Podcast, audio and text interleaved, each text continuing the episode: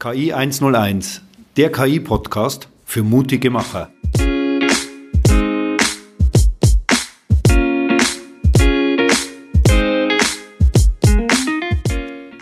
Hallo und herzlich willkommen zu unserem Podcast KI 101.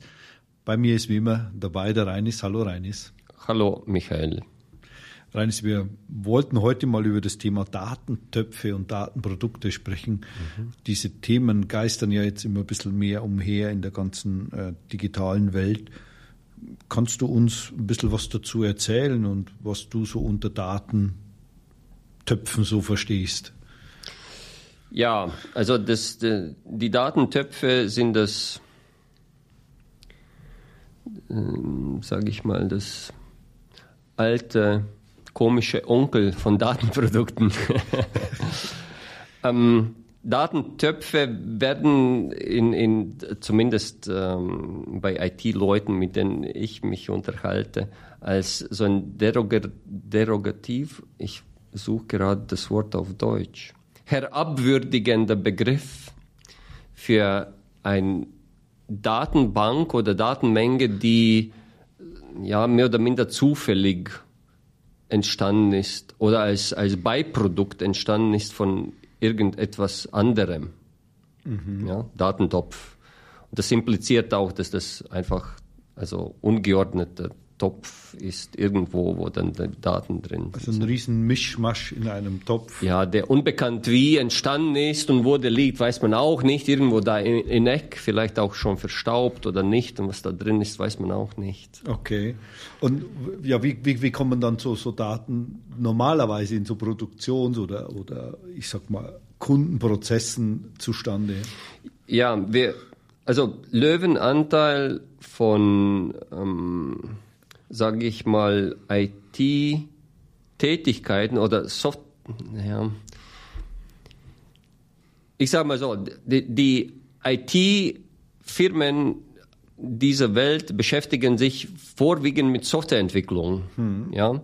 Und wenn eine Firma sagt, okay, wir brauchen irgendwas, was mit, mit äh, digitaler Welt ähm, was macht, dann beauftrage ich Software bei irgendjemandem, ja? ja. Weil wir alle in, in Geschäftswelt so prozessgetrieben sind.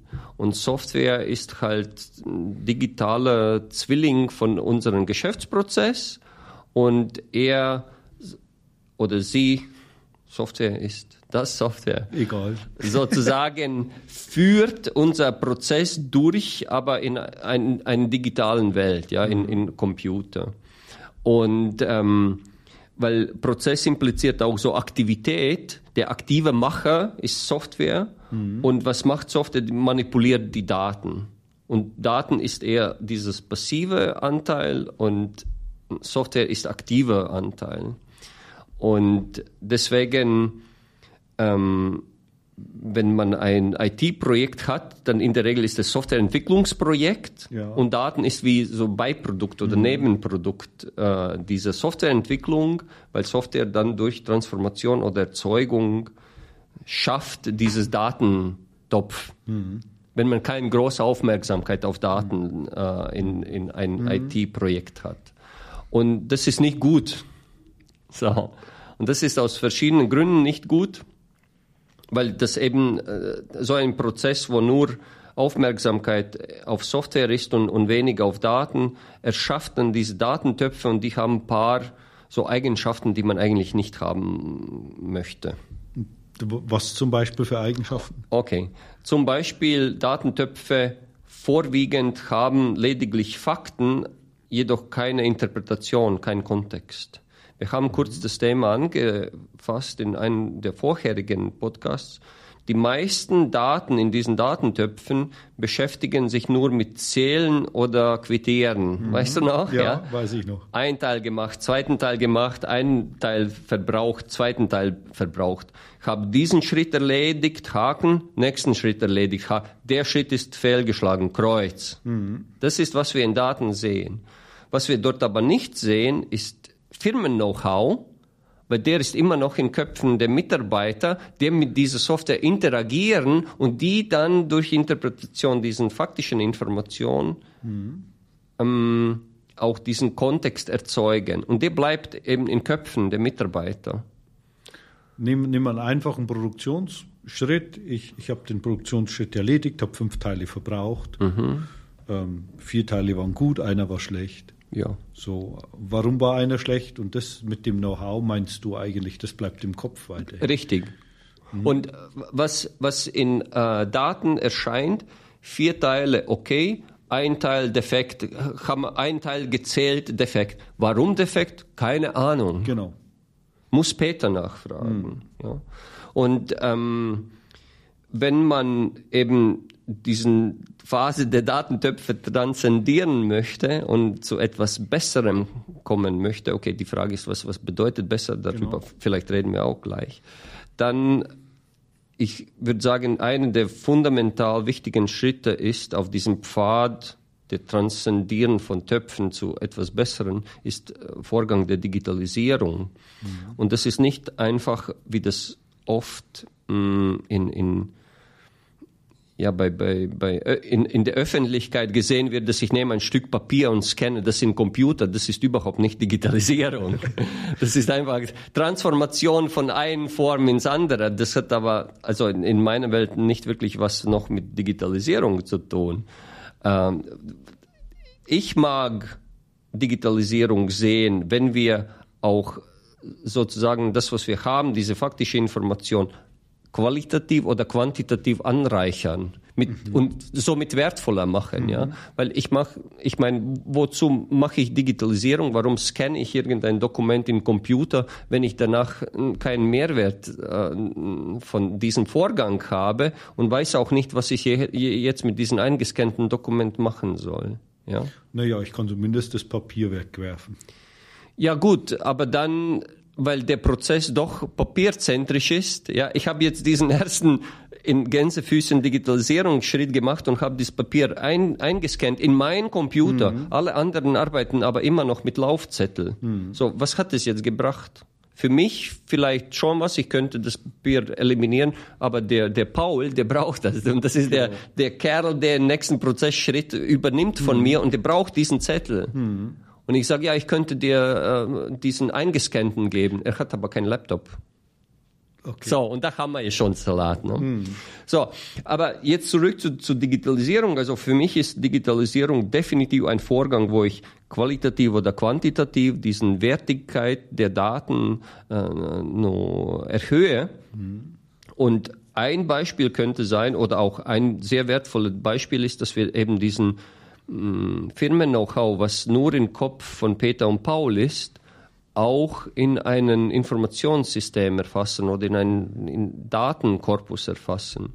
Und da könnte man zum Beispiel als, als ähm, Beispiel von diesen guten Teilen und schlechten Teilen ähm, nehmen und äh, sagen, okay, diese Daten sind dann aufgebessert oder haben höhere Qualität, wenn der Paul, wenn er ein fehlerhaftes Teil entdeckt, auch niederschreibt, was war denn da fehlerhaft mit dem, mit dem Teil. Und das auch erfasst in irgendein Informationssystem und das wird dann zu diesem Datum, also defektes mhm. Teil und Kontext defekt, weil dieses und jenes passiert ist. Mhm auch einfach festgehalten. Dann mhm. haben wir eine qualitative Verbesserung. Mhm. Und das ist dann für mich Digitalisierungsprozess. Okay. So. Da habe ich so Erfahrungen drin, weil dann schreibt jeder in einem Freitextfeld irgendwas rein. Ja.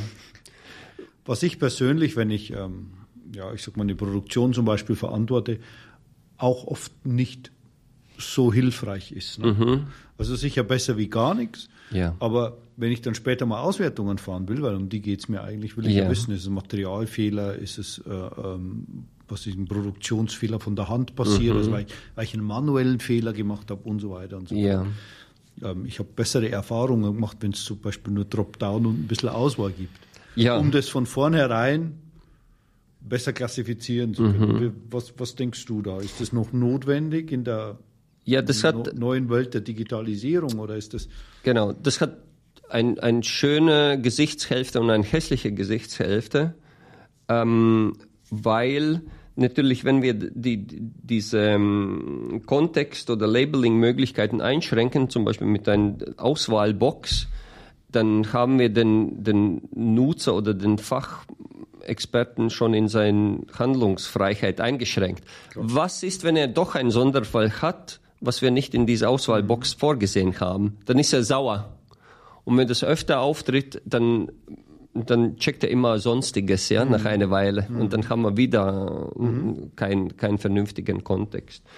Und das Problem mit Ambivalität und unendlichen Ausdrucksformen der Menschen, das mittlerweile beherrschen wir schon ziemlich gut mit KI. Mhm. Ähm, wenn ein Mensch ein, ein freien Eingabe hat und da einfach von Kopf raus oder frei einschreibt, was jetzt das Problem war, das ist in vielen Fällen besser äh, als ähm, einfach, wenn er immer einschreibt, mhm. äh, war kaputt, ja. Okay. Also ohne zu, ja. zu, zu spezifizieren, was, was war denn da kaputt.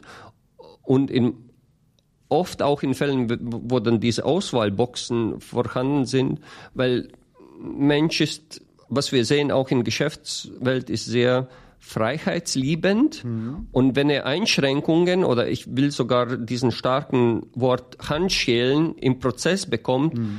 dann wirkt er entgegen. Okay. Ja, dann, dann, geht er auf Konfrontation. Mhm. Und das wollen wir nicht haben.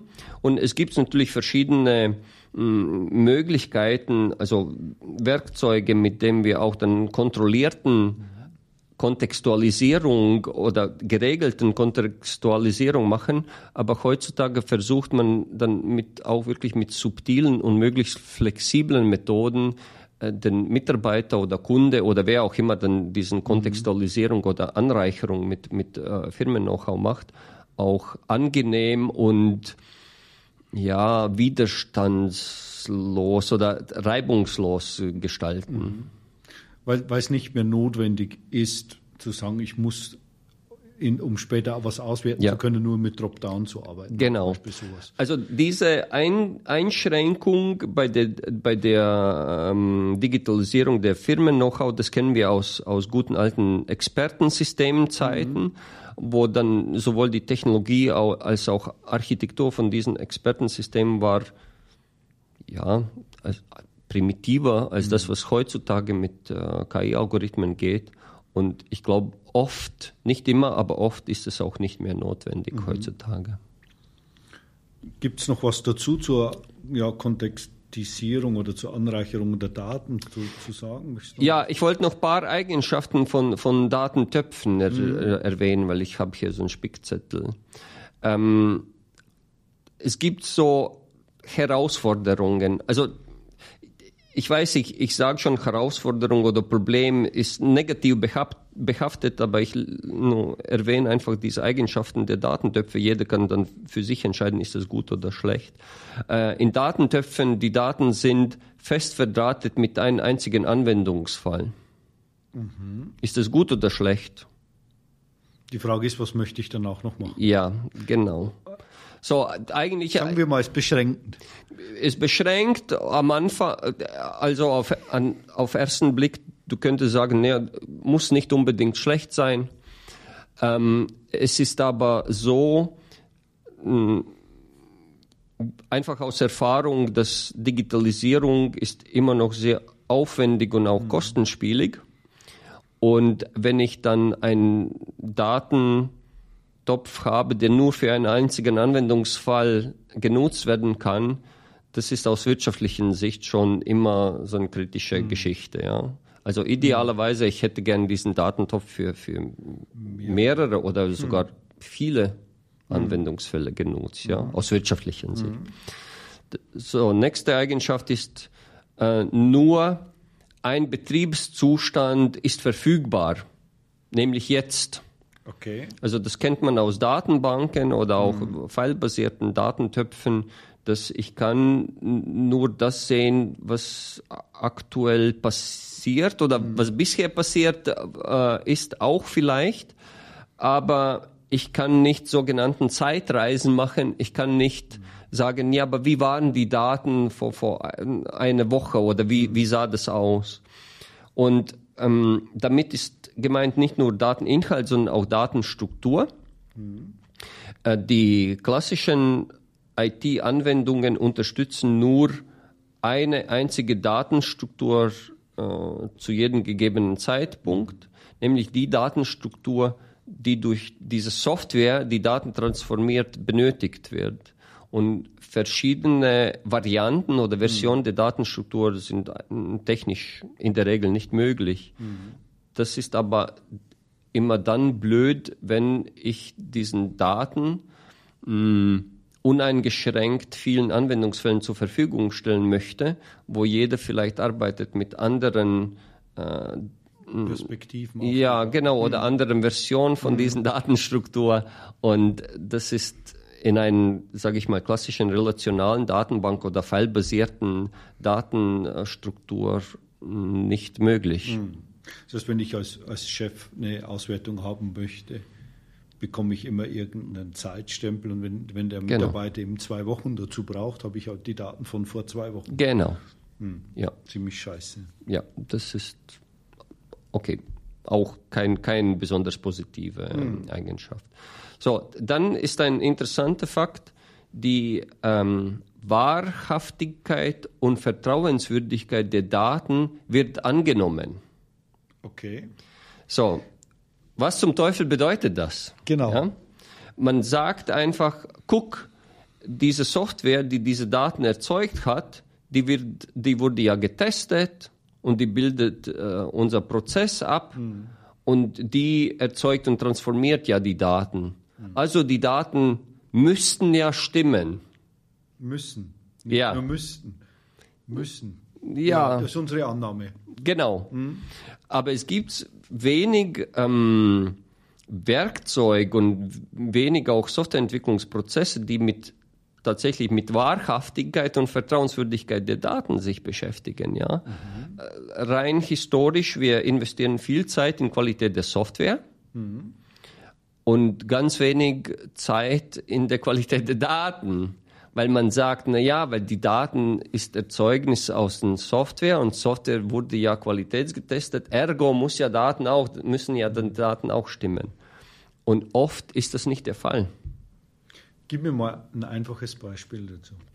Zum Beispiel, wir haben eine ein, ähm, Anlage und dort läuft Software auf irgendwelchen Kon SPS, ja, also SPS-Steuerungen? Ja, auf mhm. Steuerungen und äh, macht einen Prozess und äh, dokumentiert Prozessergebnisse oder das, was da in dem Prozess ähm, passiert. Alles scheint in Ordnung zu ja. sein. Nur äh, die Uhr in diesen Steuerungen ist falsch eingestellt. Okay man hat einfach diese Steuerung in Betrieb genommen und die Zeit einfach auf 1975, 1.1.1975 belassen. Nicht umgestellt. Hm. Prozesssteuerung geht trotzdem. Hm. Die Dat Daten werden geschrieben, aber eben mit 1975. So, in dem Aggregat danach ist aber eine richtige Zeit eingestellt, weil dort hat der Installateur dar daran gedacht. So, wir haben aber kein, kein Validierungsmechanismen, hm. die identifizieren können, hey, auf diesen Steuerung, Zeit ist einfach unrealistisch. Hm. Wir haben 2023. So, und man könnte sagen, naja, ist es denn wichtig? Du hast ja gesagt, Prozess funktioniert, er kann ja steuern. Ja, für Prozesssteuerung aktuell ist es vielleicht vernachlässigbar. Aber wenn ich Analyse machen mhm. möchte, was ist mit einem Prozess passiert? Mhm. Und wenn ich die ganzen Daten von verschiedenen Aggregaten in eine Zeitreihe, in einer zeitlichen Abfolge anordnen möchte für Analyse, dann habe ich ein Riesenproblem. Genau. Weil in meinem Datenstrom von 2023, 23. Mai, plötzlich kommt irgendwie 6. Oktober 1980 drin. Mhm. Und ich als Data Scientist werde verrückt und verstehe nicht, warum ein Modell funktioniert nicht, weil die Zeitreihe ist völlig durcheinander. Hm. Hm. Schönes Beispiel. Ja. Ist leider öfters als ein, zwei, dreimal vorgekommen okay. in der Praxis, ja. So, also das ist nicht einmal Geschichte mhm. gewesen, ja, das ist schon und es gibt verschiedene andere mh, auch so Geschichten, wo das, wo man immer wieder sieht, die, die Wahrhaftigkeit der Daten wird einfach angenommen. Ach, das packt schon Software mhm. irgendwie, muss man nicht extra mhm. überprüfen. So, letzter Punkt, was ich hier auf Spickzettel habe, ist ähm, Quality of Service nur auf Anwendungsebene. Die Daten sind irgendwo im Hintergrund und deswegen können vernachlässigt werden. Was ich damit meine, ähm, es gibt ähm, Mechanismen, um Verfügbarkeit, Robustheit äh, der Software zu prüfen, aber ganz, ganz wenig, um die Robustheit der Daten im Hintergrund, äh, sage ich mal, zu beobachten und aufrechtzuerhalten. Ja. Und ähm, wir wissen auch aus der Praxis, dass zum Beispiel der Prozess, ob Produktionsprozess oder, oder Geschäftsprozess, mit der Zeit sich verändert, das heißt mhm. Concept Drift und dass die Datenwahrhaftigkeit oder Konsistenz mit der Zeit eventuell nicht mehr gegeben ist. Mhm. Aber wir haben keinen Mechanismen, also bei Software wird zum Beispiel Logging und Monitoring genutzt, um kontinuierlich sozusagen gucken und kontrollieren, mhm. ist die noch gut. Bei Daten haben wir solche Mechanismen nicht. Weil man nimmt wieder an, ja, wir beobachten doch die Software, ja. also Daten im Hintergrund müssten doch auch mhm. passen. Nein, hm. wir sagten ja. das. Ja. So, und alle diese Eigenschaften sozusagen manifestieren einen Datentopf. Mhm. Das ist Datenmenge, die irgendwie beliebig als Nebenprodukt von eigentlich dem Tun von Software entstanden ist und wo diese ganzen Qualitätsaspekte, Wahrhaftigkeit, Kontinuität werden einfach angenommen mhm. und oft stimmen auch nicht. Mhm. Also wirklich ein zufälliges Entstehen von den Daten, ja. wenn du so willst. Also die Begrifflichkeit Oder ist wirklich schwierig, weil es war nicht ganz zufällig, ja. ja, weil wir haben schon Datenstrukturen analysiert und wir haben ja nur das gespeichert, was in dem Prozess, aber es ist irgendwie beliebig. Und, es ist ja, nebensächlich. Genau, nebensächlich. Mhm. Ja. So, und das ist, Datentöpfe sind nebensächlich. Mhm. So, dann denke ich, sind wir Datentöpfe durch. Mhm, so. ja. und, so, und jetzt ist ja die Frage, was passiert jetzt, wenn Daten zu einem Produkt werden? Was ist da der Unterschied dann? Wo ja. willst du hin eigentlich mit diesen genau. Datenprodukten? Als ich gesagt habe, wir möchten ja Datentöpfe qualitativ und quantitativ verbessern und was mehr daraus machen, äh, habe ich gemeint Datenprodukte. Da das aber ein neuer Begriff ist, was bedeutet äh, Datenprodukt, ähm, müssen wir auch ein bisschen beschreiben, mhm. ne, was, was das bedeutet. So, und, äh, ich habe hier wieder auf der Spickzettel ein paar Punkte aufgeschrieben. Und der ähm, erste Punkt ist ganz interessant. Wenn wir Daten als Produkt betrachten, dann entsteht ein Produktionsprozess. Mhm. Ja, dann, dann beschäftigen wir mit diesen Datenmenge und sagen, hey, das wird ein Produkt und nicht ein Nebenprodukt, nicht ein Abfallprodukt, nicht ein beliebiger entstandenes Produkt von oder etwas von einem Softwareprodukt, sondern der selbst ist Produkt. Und da gibt es so ein paar Sachen, die, die man äh, nicht mhm. sofort mh, mm, mit, mit so einem Produktionsprozess assoziiert. Und ich finde, das Krasseste ist, man ordnet einen eindeutigen Wert äh, diesen Datenmenge zu. Also man sagt ausdrücklich, es ist so viel wert. Also es entsteht eine Wertschöpfung mit Daten. Genau. Und was Wertvolles. Richtig. Aus den Daten. Ja. Mhm. Und es wird ausdrücklich benannt. Mhm. Also es kostet 14,99.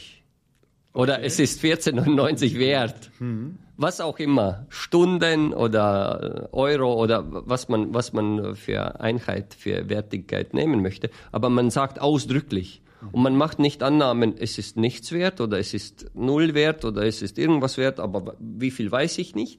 Sondern man sagt ausdrücklich, wie beim jedem Produkt, um das zu schaffen, haben wir diesen Aufwand oder diesen Kosten. Mhm. Und wenn wir das weggeben, hat es diese Wertigkeit.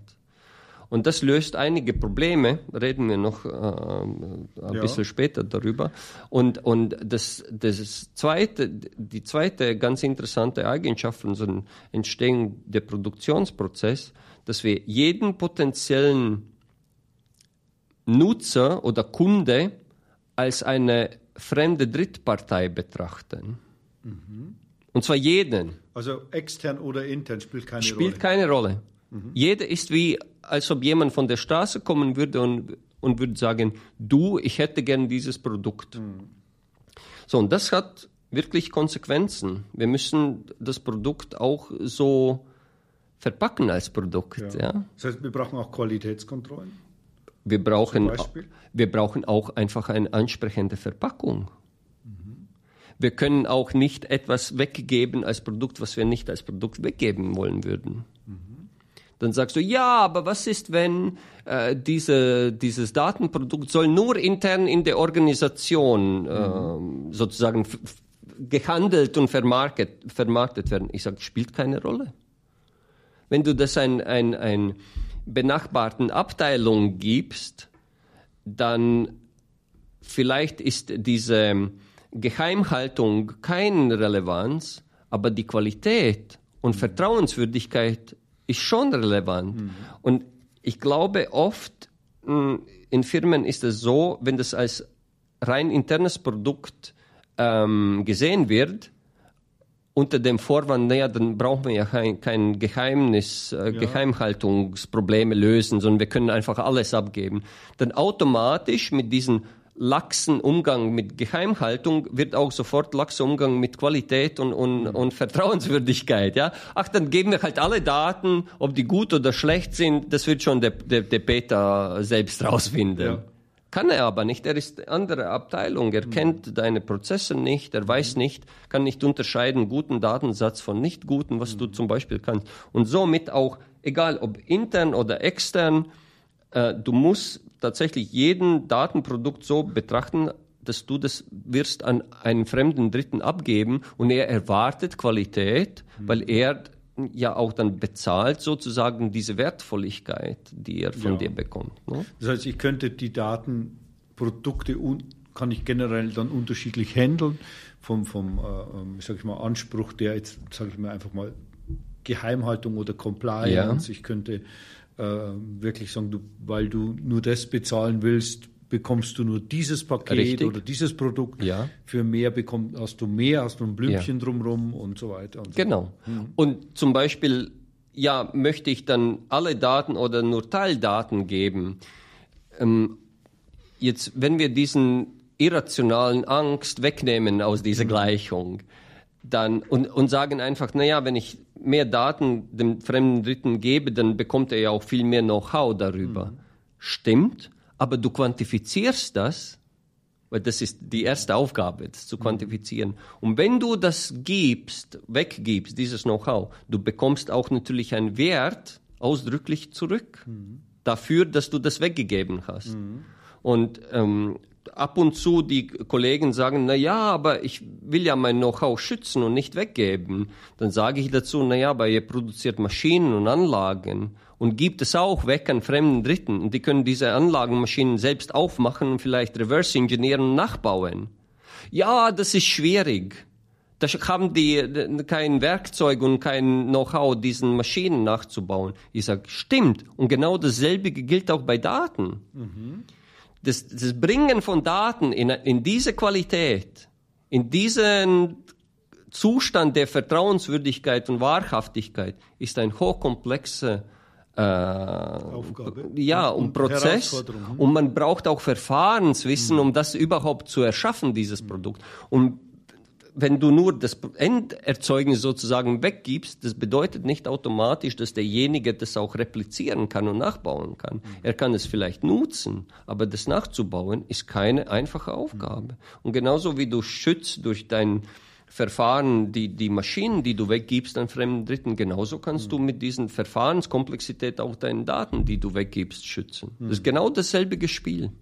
Wahrscheinlich sogar kannst du es noch feiner schneiden Punkt eins. Weißt du, dass du wirklich besser abgrenzen und solche Themen machen? Und die Verfahren, um diese Datenqualität äh, zu erreichen, sind viel jünger und unbekannter als die Verfahren, um zum Beispiel Blech zu biegen, bohren und zu löten. Mhm. Ja, weil speziell in Deutschland, wenn man über Produkte redet, man redet oft über Sachen, die aus Materie, die man gebogen, geschweißt und Wo gelötet sieht, hat. Tonnage. Äh, richtig, aber mit speziellem Know-how, weil Aluminium und Schmelz und so weiter. Aber mittlerweile diese ma materielle Transformation, die beherrscht man auch äh, gut, gut auf anderen Kontinenten. Hm. Ja. ja. Und da ist diese Verfahrens-Know-how schwindend. Hm. Das heißt, wir hätten hier wieder mit solchen Themen auch einen gewissen Know-how-Vorsprung, könnten wir uns wieder erarbeiten. Richtig. Hm? Könnten. Könnten. Ich würde sagen, sollten. okay. So, weitere Eigenschaften von einem, ähm, von einem Datenprodukt. Äh, Datenprodukt zeigt Produkteigenschaften auf. So, und ich habe hier aufgeschrieben, was sind das für Produkteigenschaften? Es ist entdeckbar. So, wenn du jetzt neue, neue Schuhe dir kaufen möchtest, was mhm. machst denn du? Ich gehe in den Schuhladen. Genau. Und da stehen, stehen die Schuhe in Schränken und du kannst entdecken. Genau. Was gibt's? Ist die passende Größe, Farbe, Stil und ja. so. Genau dasselbe gebrauchen wir für Datenprodukte. Mhm. Du brauchst ein, ein Geschäft oder ein Katalog, mhm. wo ich die finden kann. Mhm. Also wie ein Produktkatalog? Ein ja. Datenkatalog. Ja. Okay. Oder ein Datenproduktladen, mhm. wo du reingehen kannst und dir Datenprodukte mhm. anschauen kannst. Ja. Dann muss es zugreifbar sein. Mhm.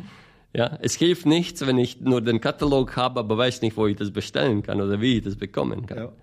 Und auch bei, bei äh, so äh, Sachen, wo ich als, als unbekannte fremde Dritte, ja, du kannst als, als Michael ganz anonym jetzt hier in, in Weiden in, La in Schuhladen reingehen und ohne, dass du dich vorstellig machst oder besonderen Zutritt verschaffst oder Erlaubnis in dem Schuhladen ja. reinzugehen, du kannst reingehen und da was kaufen. Genauso müssen wir auch Infrastruktur und Werkzeug bereitstellen, damit ich als anonymer fremder Dritter auch da diese Datenprodukte mhm. zugreifen kann. Mhm. Du sagst, ja, aber ich muss ja bezahlen, wenn ich ja. mit einem Kast Schuhkasten aus dem Laden rausgehe. Das ist auch ein Werkzeug, mhm. wie wir diesen Werteaustausch mhm. machen. Ja? Ich bekomme Datenprodukt und dafür äh, entrichte diesen Wert, genau. die du im vorherigen Schritt explizit definiert mhm. hattest. Also ganz normales Produktgeschäft so gesehen. So, traceable. Okay. Ähm, Trace, Traceability, ich weiß nicht, wie das auf Deutsch Trace heißt. ist eigentlich ein Schatz, oder? Oder, oder wenn du die Verfolgbarkeit? Verfolgbarkeit, Verfolgbarkeit ja. ja. Wo, wurde es produziert? Ja. Entspricht es den Standarten? Mhm. Alle diese Dinge, ja. Mhm. Aus welchem Material oder okay. wie sind die Daten entstanden? Sind die auch wirklich diese Wahrhaftigkeit mhm. oder auch verschiedene Compliance-Regeln? Ne? Versionen, Zeitreisen, Kompatibilität, mhm. ja, ähm, Qualität. Also dann in, in, äh, wie, fast eine, wie ein Entwicklungszyklus der Daten. Genau. Guck, wenn du ein Softwareprodukt hast, dann, kannst, dann wird es weiterentwickelt von Version zu Version und du kannst entscheiden, du möchtest mit älteren Versionen, mit neueren mhm. Versionen oder du möchtest von älteren ins Neuere migrieren oder mhm. rückwärts in manchen Fällen ist das auch notwendig. Mhm. Dasselbe brauchen wir auch bei Daten. Ja? Mhm. Und was ich früher bei, in vorherigen Diskussionen über Datentöpfe ähm, gesagt habe, bei Daten ist es untypisch, dass du mit verschiedenen Versionen von Daten gleichzeitig arbeiten kannst. So eine Datenbank ist eine Version, nämlich die Version jetzt aktuell, und alles andere sind mhm. im besten Fall so tote Dumps, mhm. die ich damals erzeugt habe. Die sind entkoppelt von, von dem Betrieb, werden nicht aktualisiert und die sind sozusagen mhm. ein Schnappschuss von damaligen Zustand, aber das genau. ist nicht beteiligt in dem Prozess. So, dann haben wir Qualität, Robustheit, äh, Betriebsfähigkeit oder Betreibbarkeit, mhm. Nutzbarkeit, Integrierbarkeit, Kompatibilität, Service Level. Mhm. Ähm, Warranty ist Garantie, Garantie und Compl Compliance. So, das sind die verschiedenen äh, Produkteigenschaftsbeispiele, mhm. was auch die Daten mhm. dann aufzeigen sollen. Äh, Fokus ist auf alle Nutzertypen das erwähne ich jetzt zweimal, weil das ist tatsächlich ein fundamental wichtiger Aspekt, dass man, ähm, wenn man ein Datenprodukt baut, man sagt, der Nutzer wird ein fremder Dritter sein. Mhm. Und egal, ob das eine eigen, eigene Organisation ist, vielleicht Schwesterorganisation oder Partner oder auch tatsächlich Endverbraucher, den ich überhaupt nicht kenne. Mhm. Also ich sehe das unglaublichen Vorteil drin, gerade in diesem Thema, was du gerade erwähnt hast, mit Compliance und solchen Geschichten. Ja. Ich kann dann noch viel, viel sensibler und feingranularer ja mit diesen ganzen Themen umgehen. Richtig. Und ich meine, aktuell Gesellschaft hat ja so verschiedene Mode, Themen, mit denen man sich CO2-Neutralität oder auch diese, ähm, diese Wertschöpfungskettengesetz. Und wenn du jeden Datentopf als Produkt betrachtest, dann integrierst du ja automatisch diese Compliance-Themen in der Herstellungsprozess. Mhm. Und dann musst du nicht im Nachhinein dir überlegen, ja, wie, wie erzeuge ich jetzt diesen CO2-Fußabdruck, sondern der ist per Design initial schon berücksichtigt mhm. werden als eine der Produkteigenschaften. Mhm. Ja? Und das vereinfacht viele, oh, viele Sachen. Super. So, ähm, letzter Punkt ist, äh, der wird aktiv betrieben. Also das heißt, wir, wir haben nicht aktiv betriebene Software und Nebenprodukt ist dieser Datentopf, sondern wir betreiben das Datenprodukt aktiv und der muss verfügbar sein, der muss performant, robust, sicher äh, gewartet werden und geworben werden. Ja? Das heißt, wir, wir haben den Produkt nicht nur in Laden, sondern wir gehen nach draußen und aktiv werben, hey, guckt mal, was für ein schönes Datenprodukt mhm. habe ich denn, kommt und Kauft euch das. Okay. Also wirklich eine zusätzliche Produktionslinie mit eigener Marketing- und Vertriebsabteilung. Ja, ja. Vielleicht sogar Business Development. Ja. ja?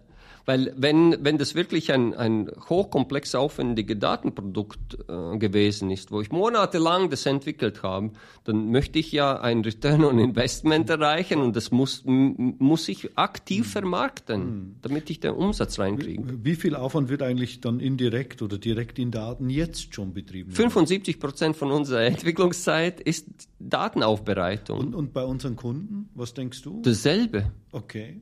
Also wir haben ja tatsächlich mit einem Werksleiter gesprochen, weißt du noch? Mhm. Und er hat gesagt, dass in seinem Produktionsprozess, und sein Produktionsprozess produziert Maschinen mit Biegen, Löten und Materie transformieren. 60 Prozent von Aufwand geht in Datenaufbereitung und mhm. Erschaffung und Transformation. Das heißt, auch diese klassische Industrie, die eigentlich Blech macht, produziert bis zu 60 Prozent in diesem Blechbieg-Prozess genau. mhm. produziert Daten. Mhm. Also nur vier Mitarbeiter löten, schweißen äh, und, und, und äh, biegen und bohren, ja, ja, um vier zu haben. Die anderen sechs beschäftigen sich mit Datenerschaffung und Transformation. In meinem produzierenden Gewerbe, in meiner Werkstatt. Ja.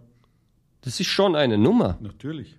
So, und wenn ich sage, ja, okay, aus meinem Produktionsprozess, ähm, wir haben äh, nur vier Leute beschäftigt mit meinen Primärprodukten, sechs mit, mit diesen Daten, dann ist, sind ja Daten plötzlich Primärprodukt aus mhm. meinem Produktionsprozess geworden, weil Mehrheit meiner Leute beschäftigen sich mit Daten. Das gibt's zu denken, nicht? Ich hätte, ja, das ist wirklich spannend. Ich möchte auch auf diesem, diesem Höhepunkt so ein bisschen belassen. Und ich mhm. habe noch eine Frage so zum Abschluss. Warum benötigen wir eigentlich bei Tiki in der KI Datenprodukte?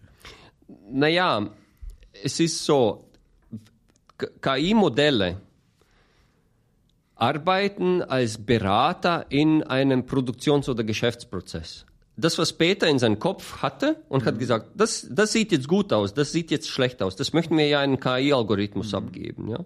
Und dieses KI-Algorithmus wird ja wie so ein Kung Fu, in Kung Fu-Filmen trainiert, er guckt von dem Meister ab und lernt das, was der Meister macht. Mhm. Ja? Also er guckt von den Prozessdaten plus Interpretation ja, von ja. dem Peter ja. ab und lernt das. Wenn das nicht wahrhaftig ist, dann lehrt er Schmarrn. Mhm. Wenn die Daten nicht stimmen mit dem, was dann tatsächlich mhm. Beta oder der Prozess macht, weil Datum falsch ist oder weil wir erfassen gar nicht, was, was äh, für Fehler das war, dann kann er nichts lernen. Mhm. Also, ich sage mal so, für jede KI Anwendungsentwicklungsprojekt die Voraussetzung ist, dass es ein Datenprodukt gibt, den wir nutzen können, um diesen KI-Anwendung zu entwickeln. Und wenn wir den noch nicht haben, dann müssen wir ganz aufwendig, also aktuell bis zu 75 Prozent unserer Projektentwicklungszeit ist Datenaufbereitung, dann der erste Schritt, was wir eigentlich machen bei einer KI-Anwendungsentwicklung, ist Erschaffen eines Datenprodukts. Ja, und dann ich als Auftraggeber würde doch doof sein, wenn ich diesen geschaffenen Datenprodukt nicht nehmen würde und auch für andere Sachen anwenden würde mhm. oder den weiter kommerziell oder genau. nicht kommerziell utilisieren würde. Mhm. Ja, so. Bestimmt. Und deswegen brauchen wir Datenprodukte, um KI-Anwendungen mhm. zu bauen. Ja, auch um die Nachvollziehbarkeit und die Qualität zu sehen, wie, wie gut. Alle Aspekte. Genau. Alle Produktaspekte sind relevant. Super. Ja, dann vielen Dank, Reines. Ich hoffe, wir haben für euch heute wieder ein sehr interessantes Thema mit den Datentöpfen und Datenprodukten mhm. angerissen. Ähm, wir freuen uns aufs nächste Mal. Jo. Bis dahin. Bis Danke. dahin. Tschüss. Tschüss.